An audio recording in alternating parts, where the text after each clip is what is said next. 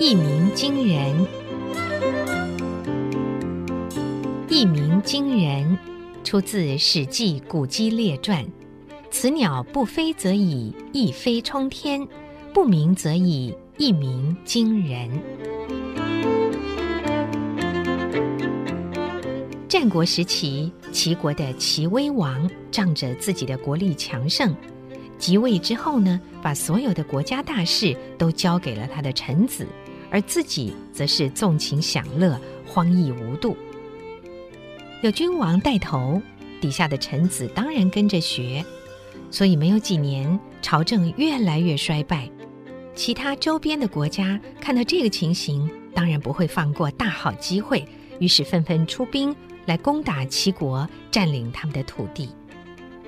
很多大臣看在眼里，心里是着急的，可是不知道如何劝谏齐威王才好。在齐国有一个人叫淳于髡，他的身高不到七尺，为人非常的风趣。大臣们想到了这个人也许有用，而淳于髡呢？他知道齐威王喜欢听一些拐弯抹角的、像猜谜一样的话，于是他就编了一个故事，跑去对齐威王说：“大王啊，这个城里有一只大鸟落到了您的宫廷庭院中呢。不过奇怪的是，三年了，这只鸟不飞也不叫，不知道是怎么回事。”大王啊，你知道这是什么鸟吗？这个我知道。那大鸟不是不飞，而是不高兴飞。如果它展翅飞翔，一下子就可以冲破青天，直上云霄。那大鸟也不是不鸣，如果要鸣，一定是一鸣惊人呐。淳于髡知道齐威王听懂他的意思了。果然，不久之后，齐威王开始亲自掌理朝政。他奖赏了勤政爱民的官员，也处罚了贪官恶吏。此外呢，他还出兵还击了侵犯齐国的敌人，把赵国、魏国打得大败。各国诸侯对于齐国的来势汹汹，非常的惊恐，于是纷纷把过去夺得的土地又还给了齐国。以后的二十年间，没有一个国家敢再对齐国用兵了。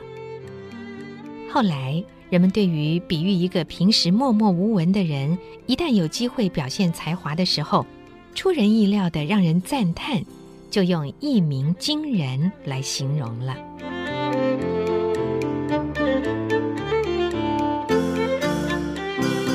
一鸣惊人，出自《史记·古籍列传》。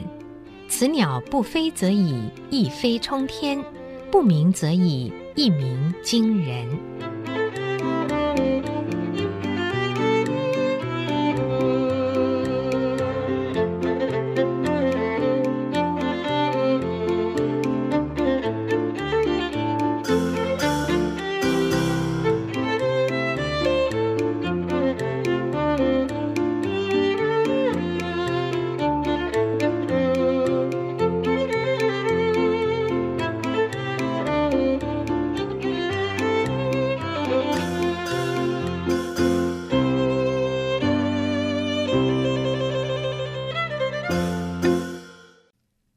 谢谢收听，请继续关注好好听 FM，记得帮我们分享给您的亲友，祝大家平安健康。